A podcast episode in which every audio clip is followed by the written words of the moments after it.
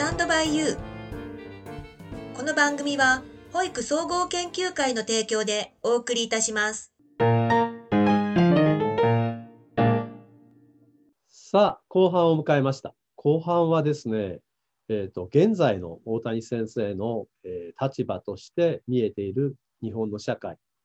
そして私もほとんど聞いたことがないプライベートのことをですねゆっくり聞きたいと思います。えー、皆様方楽しみに後半もお聞きください。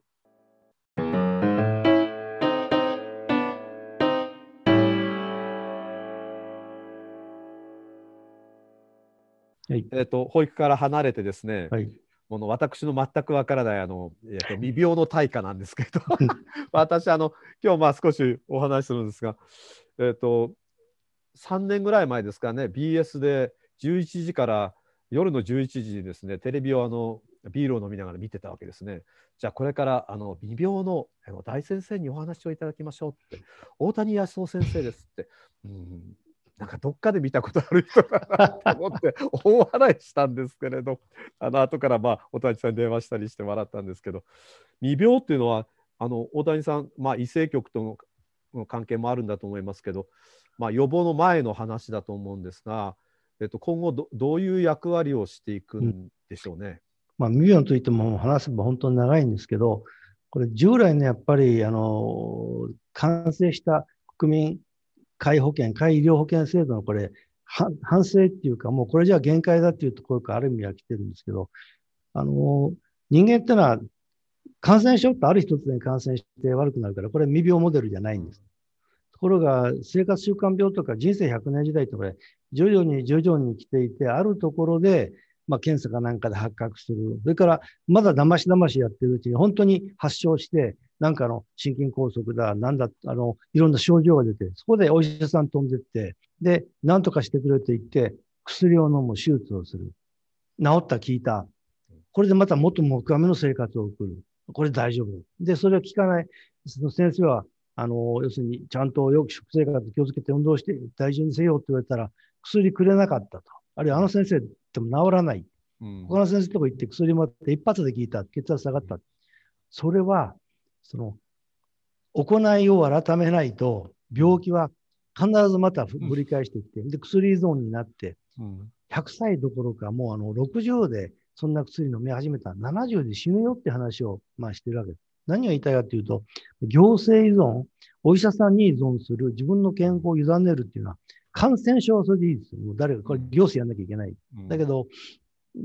人のその長い一生の問題っていうのは、まず自分がやっぱり勉強して、リテラシー持って、で、自分で行動っていうのは、食生活や運動やしながら改めていって、それで足らざるところは薬で補うっていう、そういう主体性は自分にあるんで、あの、自分は健康悪くなったらどうしてくれって、その政府や知事や、あの、お医者さんを、うん、あの、睨んでるようじゃ、拉致あかんと。未病っていうのはそこに根本があるもんですから、さっき言った話も一貫してるんですけど、行政依存ではない、自分で何できることをやりましょう。そういう意味で大事だなと思ってて、そのために、あの、食生活、あるいはその健康食品のサプリメントなんかももちろんそうですけど、運動療法とか、それからお医者さんにのかかり方、あの、医者いらずではないので、よくあの、こういう運動をして失敗するのは、だから、薬飲むのやめたとか、うん、お医者さん行かなくなったということで、それで大失敗するわけだし、医療者とも対立するわけなんだけど、専門家のアドバイスは聞くと、そのアドバイス受けながらやるっていうのは基本なんだけど、しかし、薬や手術があると思って、それに依存している限りは、あの先はないよ。もちろん医療保険も破綻しますけど、うん、というところで、まあ、2秒の考え方は、まずは自分がどうするか、あの、知識を持って、そしてそれに対するあの、サービスはお医者さんだけではないんで、企業がビジネスとしてやれることがいっぱいある。で、それはあの、なんか、えー、医は人術、あるいは医療で金儲けけしからんみたいな話が、やっぱりあの厚労省の関係でやっぱり福祉や医療っていうのは営利が絡むとものすごく拒絶するんですが、人が一生懸命仕事するのはやっぱりその欲求動機としてはやっぱり金儲けでやる人はいるんだけど、悪徳はダメですけど、良いサービスや良い製品をあの市場に出すっていうことは非常にいいことなんで、これ評価しないと、全部国が買い上げて国が給付してるって世の中ってのは成り立たないから、まあ、そういう意味で未病っていうものも、あの、なんていうのかな、あ従来の昭和に作って、かなり完成モデルを作ったことに対する反省っていうか、もう新しいモデルとして提唱してて、まあ、黒谷知事と、もうあの6年目、7年になるんですが、やってる。この大学で今、あのここにいるイノベーションスクール作ったのも、そういう新しいヘルスイノベーションというのは、医療保険から生まれない。ビジネスも含めて、個人のそういった知識や社会変革から生まれるんだということを訴えてまして、まあ、あの、未病になって熱くなるけど、あの、こういうことなんです。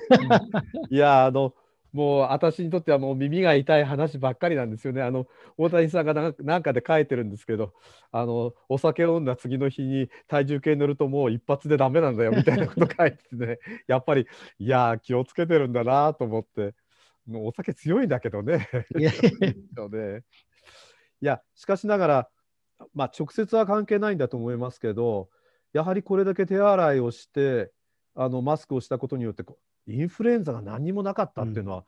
やっぱりすごいことですよね、ね、これはすごいことですよ。それであの、それができるし、そのリテラシーとか行動変容ができるっていう素地があるので、うん、強制力を使わなくてもこれだけできるっていうのは、やっぱりこの日本の国民なり、それからこの国家としてのやっぱりそれが力だと思ってるんですね。で、あの、ちょっと未病とコロナの話もするんですけど、うん、コロナになってみて、本当いろんなことが分かってきたんですが、うん、感染症は未病じゃないってさっき話をしたんです。はいはい、ある日突然移って、だから、未病は普段からの積み重ね、感染症は逆に政府やなんかが防御して、自分はマスクとそれから手洗いでブロックって言ってるんですが、よく考えたら最近みんな分かってきたんですけど、同じ感染しても発症する人としない人がいる。うん、だから、同じ発症しても重度化する人としない人がいる。これ結局普段から蓄積をして体の中に抵抗力、免疫力があるかないかで、全然違ってきてるわけですよね。うん、同じその会合で8人が飲んで全員感染するかっていうと、うん、ある人ならない人。本当にあの糖尿病とか基礎疾患の人も重度化するとかってあるんで、そういう意味で、本当あの、感染症にもある程度は関係あるんでしょうけども、ただ分かったのは、リテラシーっていうか、その、うん、あの、マスクや手洗い、あのあんなものなんぼのもんじゃって言ってた国、国家として否定した時期もあったわけですけども、うん。ね、やっぱりそういう知識や行動があるっていうことは、あの、結局、ものすごい薬投入して病院にみんなが何何万人が入ってどうこうっていうよりは、はるかに意味があるということが分かったんで、まあ、大事ですよね。理事長実際に大学の理事長になってみてこう、まあ、若い人たちを見ることもたくさんあると思うんですけどこう日本社会というか、うん、この大学の理事長になって見える社会っていうのはありますか？あのー、若い人と接してると、やっぱりあの先生方も含めてですね、今や先生方も僕よりの若いですから、うん、あの非常に期待が持てるっていうか、既存の組織の中で、あの、現行制度をどう守っていくかっていうのに染まってない人たちなので、ものすごく、あの、ポテンシャルを感じるし、それから思いは純真ですよね。それで、彼らにいい動機といい知識と、それからあとは活躍できる背景を作っていくことによって、新しい、まあ、その社会になっていくんじゃないかと非常に期待もし、しかし、この人たちにその古臭い従来のルールとそれからやり方を押し付けて、そうでないものはあの否定するみたいなことをしていくと、うん、あのこの間行って再生産になってしまうので、はいはい、そういう期待もし、自戒もしながらね、やってますけど、あのなかなか今の若い人、あの社会意識っていうか、高いですよね。で、その、そこの後は、粘りっていうかな、気配りも若干足りないところありますけど、変に気配りして世の中を固定化させるよりは、そこはあんまり強調しないで、ただ粘りとかね、それから、あの、全体を動かす人、要するにリーダーと、それから、あの、実際にそうでない人の、これ、乖離ができてくるんでしょうけども、うん、やっぱりリーダー育てなきゃいけないですよね。あそうですね。はい。うん、理事長、まあ、あの、私は大谷理事長のことをとても尊敬している一人なんですけど、もしも生まれ変わったとしたら、どんな仕事をしますかね？うん、あのね、あんまりそういうことを普段考えたこともなかった今回、あの、質問見て、呆然としながらあの天を仰いだんですけど、やっぱり、あの公共っていうか、あの、世の中と関わっていることをしてたいでしょうね。だけども、そのやり方は、まあ、役人というか公務員として、あの、官としての世界からアプローチするよりはもう、あの、学会と組んで新しいイノベーションをするとか、ビジネスをもうちょっと組んでいくとか、それから、あの、まあ、社会福祉法人だってこれは官ではなくて、ビジネス、はい、の民間ですから、あのそっちのサイドでですね、イノベーションにかかるその先端のちょっと後ろぐらいで世の中にかかっていたいっていう、なんか、そんなイメージがあるんですよ。だから今の延長なのかもしれないですね。はい。まあ、あの前半の最後なんですけど、まあ、今も含めて未来も含めて私たちあの保育会に望むこととか期待していることがあったら、ちょっとお話を、そうですね。あの素晴らしいその体系を構築して人々がいるということなんで、これは絶対この国のあの本当の素晴らしい資源、資産で守っていかなきゃいけないんでしょうけども、リーダーはあの若い人から続々出てきてもらいたいし、その若い人は、あのそうですねその創業者の苦労は学ぶべきだけども、方法論まで全部学ぶんであの体得しちゃうんじゃなくて、ちょっとオリジナリティ出して勉強もし、それから他の世界の人、あの保育以外の世界と人もよく付き合ってですね、あの幅の広い新しいリーダーがやっぱり出てきてほしいなと。で、それを蓄積する雰囲気、風土、それから研究とかね、あの、そういうことに対してもうちょっとあの、お金と時間を使うぐらいの気持ちの余裕っていうことを含めて、うん、今あるものを必死に守ってる、その先をやるようなリーダーが続々とですね、各地域に出てきてもらうぐらいのことを期待したいという感じを持ってますね。さあ、あの、お仕事の話をしていただきましたが、多分こ、この次からの話はほとんど多分 聞いたことがない、私も聞いたことがありませんし、大谷さんもですね、あのどんな人にこんな話をしてるんだと思いますけど大谷先生あのお休みの日は何をしていらっしゃるんですか？もうあの今コロナになったら本当に行動半径狭くなっちゃってますけども基本的には最近でもやっぱり歴史ウォークじゃないけどいろんなあの東京っていうのは結構ちょっと歩き回るだけでいろんなあの面白いところがあるしえー、5、6年前、6年前に引っ越して今、文京区にいるんですけど、あそこを拠点拠点に歩くと、もうどこ行っても歴史に接することができるので、まあ、ウォーキングして、その歴史に触れるみたいなのが一番、うん、時間としては合うかなって、あとはまあ、玉のゴルフ、もうあの、回数もやってますけども、はい、これはまあ気晴らしでいいし、ちょっと今食べ歩きは東京なんて、ね、今あの、店も閉められて、行っても酒飲めないって感じでちょっとがっくりなんですけど、はい、美味しいもの食べることについては、あの、人、特に人を集めてですね、仲間での美味しいもの食べて飲むっていうのは非常に大事だと思ってるんで、まあ、本当はそういうことがしたいんでしょうけど、今できないことの方が多くなってきましたね。うん、あの、大谷先生の趣味っていうのは何なんですか？趣味はね、あの、おそらくあんまり意外に思うかもしれないんですが、学生時代までずっとあの音楽、ギターをいじったり、ロックをやっててですね、下手な、下手なバンドまで持ってて、学生時代は大学祭出て恥ずかしいんですけど。そうですか。もう。こういうね、だからあの、レッド・セッペリンやサンタナが大好きでですね、あの、もうちょっと指が長くて才能があれば、あっちの世界に行きたかったぐらいだけど、早めにそのないことを思い知らされたんで、仇の世界にまあ、だから一番やっぱり好きなのは音楽で、まあ、こうやってあのもうあの公務員になって時間もなくなってきて、コンサートもライブも行けないってのは、うん、最近やっぱりあの、まあ、古いジャズも聴きますけど、クラシック聴くこともかつては全然聴かなかったんです。やっぱりモーツァルトをよく、一番楽しんで聴けるのは、あの、インプロビゼーションというか、アドリブのあるものがやっぱり好きなんですね。はい。はい、だから、モーツァルトなんか聴いてると、本当全体がアドリブみたいに聞こえて、はい。やっぱりそういうものが好きなのかと思って、で、コロナでこもってくると、Bluetooth とかいろんな便利なものがあって、はいはい、いちいち CD や、あのあの買わなくてもですね、うん、あの何でもいろんなものが聞けるし、最近凝ってるのは疲れてるわけじゃないんだけど、ヒーリングとかメディテーションのですね、はいはい、ものすごい種類があるんですね。はい、本当にあの、ね、インド音楽から含めてですね、はい、そんなのがね、そのずっと流しっぱなしてるとですね、結構それはそれで楽しいんで、最近の趣味の趣味っていうか、一番接してるのはその Bluetooth かなと思ってるんですが、あとはやっぱりちょっと狩猟をしてますけど、まあ、ワインが好きなので、昔僕はあのフランスに駐在して、フランスワインでないとワインでないと思った時代もあるんですが、はい、今はもうカリフォルニアがやっぱりいいかなとか、世界中ワインを楽しんでて、あの、量はあんまり行かないようにしてますけども、あの夜何も面白いことがなかった時には1日1個ぐらい面白いことあっていいだろうっていうんで、あの、ワイン引っ張り出してきて、家内と一緒にちびりちびりやるという、まあ、こんな楽しみ方ですかね。いやそうですか。あの、理事長がギターを持ってるなんて、えー、ちょっと、あの、想像にもつきませんな。笑われましたね、ある場所に行ったら。あの、アーティストの名前が出たり、さっきあの本の話が出たりしましたけど、あの、見た映画とか、そういうこう印象に残っているようなものが、はい、映画もいろいろ印象強いものありますけど、映画はね、あの、ラブロマンスものよりも戦争ものが好きなんですね。えー、実際それもリアリティのあるやつ、かなり実際のストーリーが実際あったものをベースに作ったようなものがあったら、もう必ず見に行ったりしてますね。やっぱりあの、自分が公務員で仕事して、勝つか負けるか生きるの死ぬのみたいな、まあ、それに対することをしたせいか、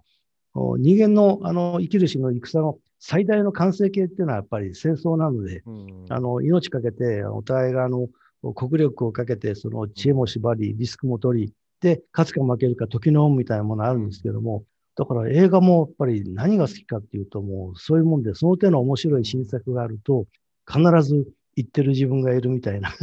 本当にややこしいんですけど、そんな映画が好きなんですね。大谷さんのね、あた私はまあ少しは分かってるつもりで、その見た目と 大和な感じと、そのこの芯の強さっていうのはこう違うところがすごくいいですよね。まあ、大谷さんの。まあ、なかなかどこにも行けませんけれど、あのここに行きたいってところはありますか？まあ、国内は行こうと思ったら、まあ、あの人に批判されても行けますけど、やっぱりその役所を辞めてから、あの実はあんまり役所以外ではあんまりあのエンエンジョイしないようにしてたんですけど、ハワイに行って以来もう完全にはまってまして、今どこに行きたいかっていうと、もう1年以上行けてないんですけど、ハワイに行きたいですね。うん、ぼーっとしてるのがいいですか？あの気候がいいですね。あまあ、ぼーっとしてるのもする。まあ、ゴルフしてもいいし、美味しいもの食べてもいいし、あの空気がすごくいい。はい、そうですね。まあ、あの、なんかちゃらけてますけど、そんな あとはね、あの、かつて昔2年ほど赴任したあのフランス・パリ行って、はい、あの、金と暇があったら、やっぱりパリ行きたいですね。あの、なんとなくあれですよね。こう、いろんなところ歩いても、パリに行くと、なんか世界の中心あそこにあるような感じしますよね、うん、ヨーロッパに行くと。しますね。ねなんかあのあのウィーンなんかの人たちがパリは何何とするものぞと言いますけど本当に全然、やっぱりそこら辺の感覚が違いますよね。なんかね、その街歩いて佇んでるだけで、やっぱりその実感っていうかな、その来たな、ここにいるなっていう、日本で言えば京都がそういうところかもしれませんけど、人が、あの、人として考えながら作った傑作だという、あの、楽しむ、人がその楽しむための傑作だなっていう感じはありますね。どちらかというと、パリという街が人を育ててるのか あの人が街を作ってるのか分かりませんがあそこに行くとああのような感じに人はなりますよね、うん、なりますね。いいことだと思います、ね。えー、うん、どうですかねあの、うん、亡くなった人もいるかもしれませんけど会ってみたいなとかもう一度話してみたいなとかっていう人はいますかね。うん、それはね、すごく月並みですけども、両親ですね。特に、まあ、自分がこうやっても娘がいて孫を持ちになってくると、そういう今の境地でまた親の顔が見たいなと思うことが、うん、もうあの自分のあの親が亡くなった時にはまだ行きませんけれども、かなり迫ってきてますけど、あの本当月並みですけど、うん、両親ですかね。大谷さんは何歳ぐらいの時に亡くしたんですか？あのー、父はちょっと早めで50代後半で亡くして、え父は、父は40代の後半で亡くして、で、母は50代の後半で亡くしたんで、割合ちょっと早めだったですかね。私もあの40代で2人とも亡くしたんですよ。そうするとよくわからないですよねその時のあのな亡くした感覚と,、えーとまあ、多くの方々は今いたら大変なんだって言いますけどあの今だと聞きたいことたくさんありますねやっぱり。こう自分がこのこの年になって分かる時っていうのはたくさんありますね、えー、そうですね。一番最後に食べたいもの、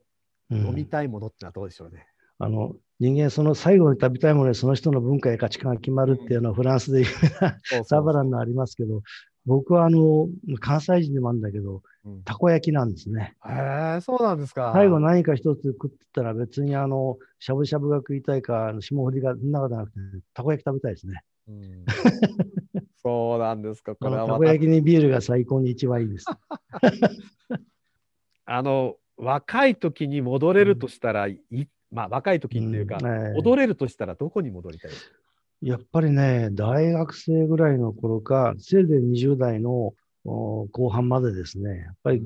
何でもやれる気がして、まあ、体力的にも何の不安もなくてね、でいわゆる、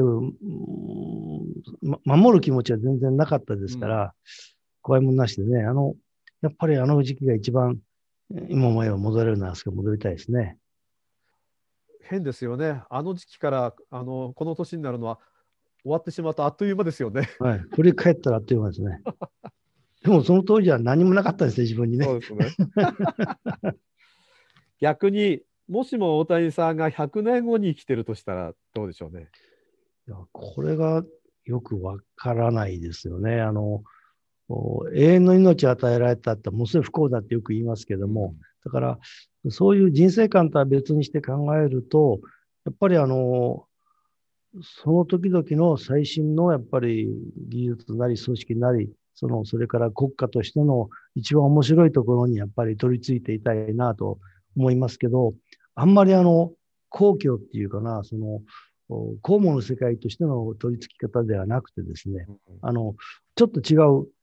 切り口で、あのまあ、ビジネスなのか、むしろアカデミアアカデミアなのか、そっちに近い世界で関わりたいなっていうのはイメージはありますね。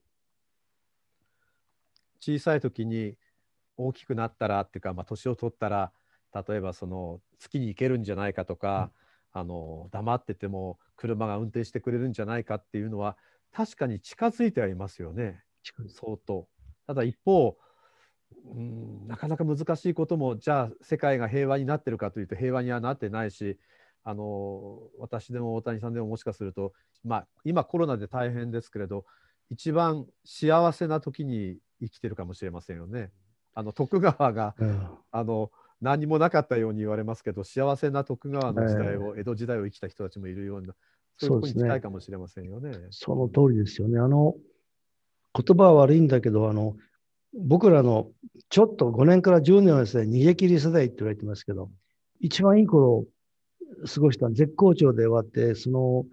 下り坂はあんまり見ないで、うん、あのまあ、人生を終えて、今、まあ、今、もし存命でおられても、年金とか収入の問題は別にすればですね、一番いい時代生きたって言われる、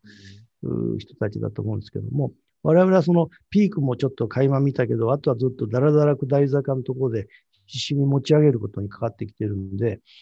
これはだけど、うん、100年続いたら大変ですね。うん、あの日本だあのヨーロッパにはだってかつて100年前、200年前に映画だったっていう国がいっぱいあって、そこの国民、今そんなに不幸じゃないから、うん、絶対不幸かどうかわからないんだけど、やっぱりそのだらだら坂のなんかと先端にいるんだったら、やっぱり少しでも上りにもっぺん切り替えていって、社会改革して、場合によってはちょっとぐらいフリクションが起きるかもしれないけど、そこには関わってて、あのあまあ、豚箱にいられるわけにはいかないと思うんだけど、うん、ちょっと社会改革のやっぱり先頭に立ちたいんだろうなと思うんですよね。さあ、あの、ものとか、もちろん団体とか人でいいんですけど、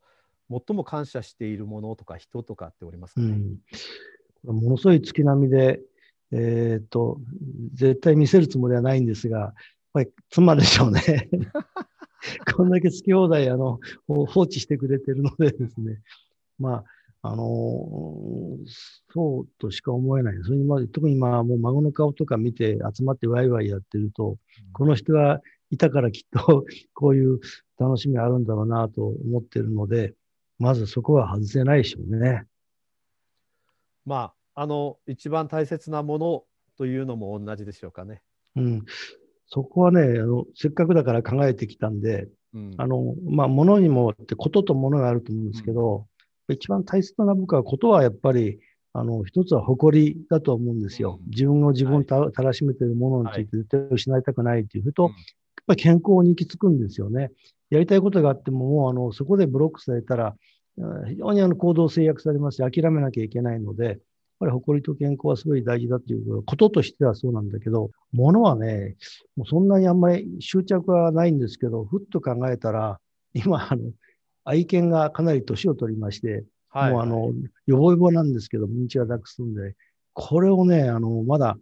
連れたらなんとか歩くんですけど、リハビリだと思って歩かしたりして、今一番、あのー、一緒にとっても17年歩過ごしてきてる相棒なんで、これが目の前で一番大事なものかなって、これがちょっとあの、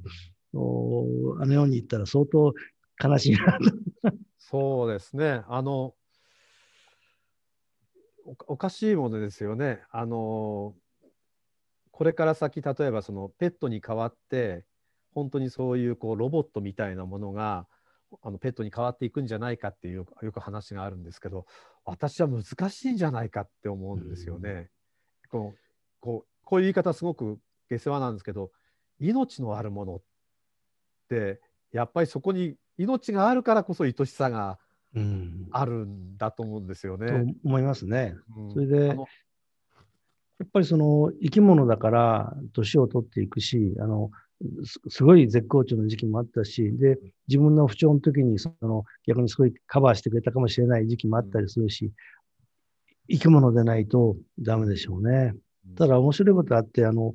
いろんなこと言う人いますけど、人間ってあの、元気なうちは、そういう動物、だんだん年取ってきたら、あの、植物、それも果実ができるものが大事になってきて、で、もうちょっと衰えていくと、盆栽に 行って、で、最後は石だって言うんですけど、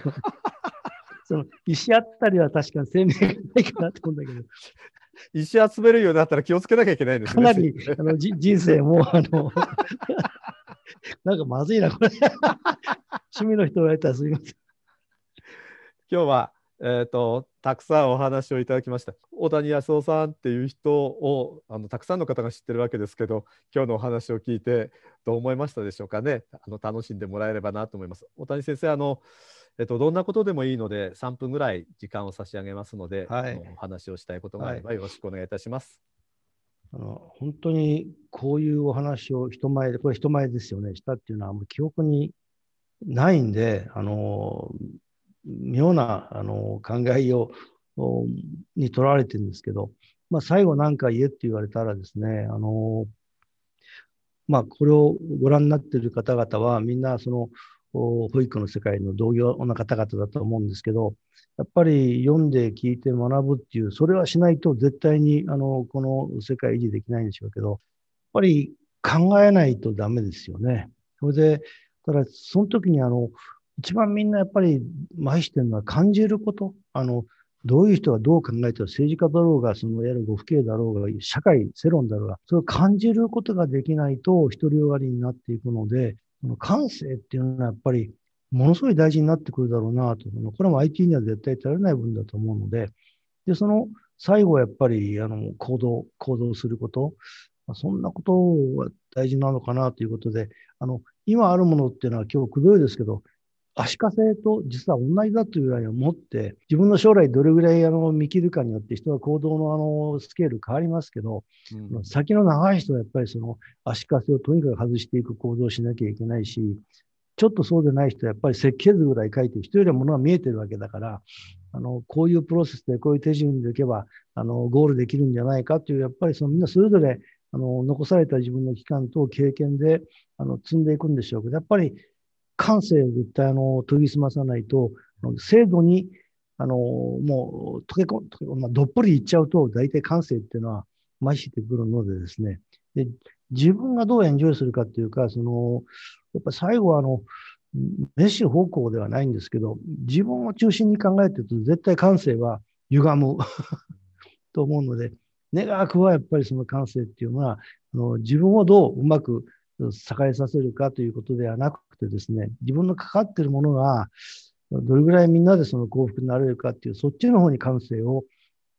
使えばいいなというふうに思ってますけど、それがやっぱりあのこれからのリーダーに求めることかな。特に保育の世界では、やっぱり感性大事だろうなと思っています。それがまあ最後ちょっと申し上げたかったことかなと思いますね。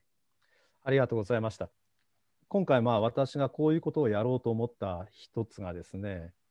あの1年くらい前に、えーと、NHK のラジオを聞いてた時にあの池田首相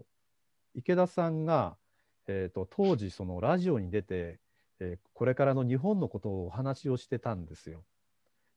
後から考えると、まあ、まあ自分のやりたやり方やりたかった夢をひたすら語ってるんですけどそのことは多分多くの国民をもしかすると勇気づけたのかもしれないんですよね。こういうところにみんなで変わっていこういい社会を作っていこうっていうことを、まあ、政治家ですからもちろんそういうことを言うわけですけれどそれをやはりその一生懸命その国民に向かってお話をしていたんですね。もしかすると保育のいろんな方々がたくさんいていろんなこうあの知識を持っていていろんな夢を持っていてたくさん活躍をしてた人たちのことがなかなか私たちの社会の中にこう知られていない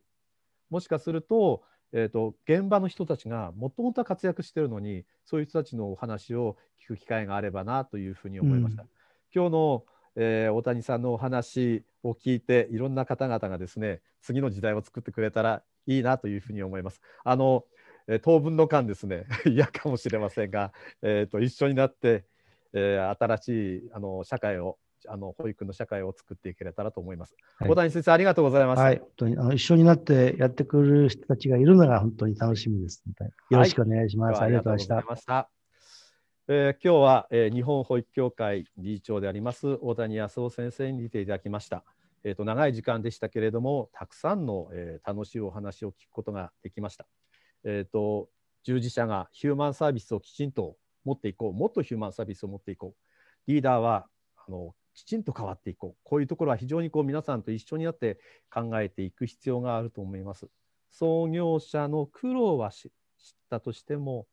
その仕組みだけでは次の時代は渡れないということは私たちはよく分かっているんだけれどそこに固執してばかりはいられないということを今日のお話の中でも非常にこう強く感じました。まだまだたくさんのお話を聞くべきところでございますが、今日はこのくらいにしたいと思います。ちょっとだけ、えー、お話をして、保育総合研究会ですが、えー、5月の26日に、えー、定時総会をします。また、6月の2日、3日、催事別のサポートブックの研修会もしたいと思います。次回の第4回は5月25日、茨城県の、えー、東ヶ崎先生に出ていただいて、えー、長い間私と二人三脚でいろんなことをやってきました、えー、厳しい時代を戦ってきました 東ヶ崎先生のお話を聞きたいと思います。それでは保育スタンドバイユー、えー、保育アンバサダーの坂崎でした。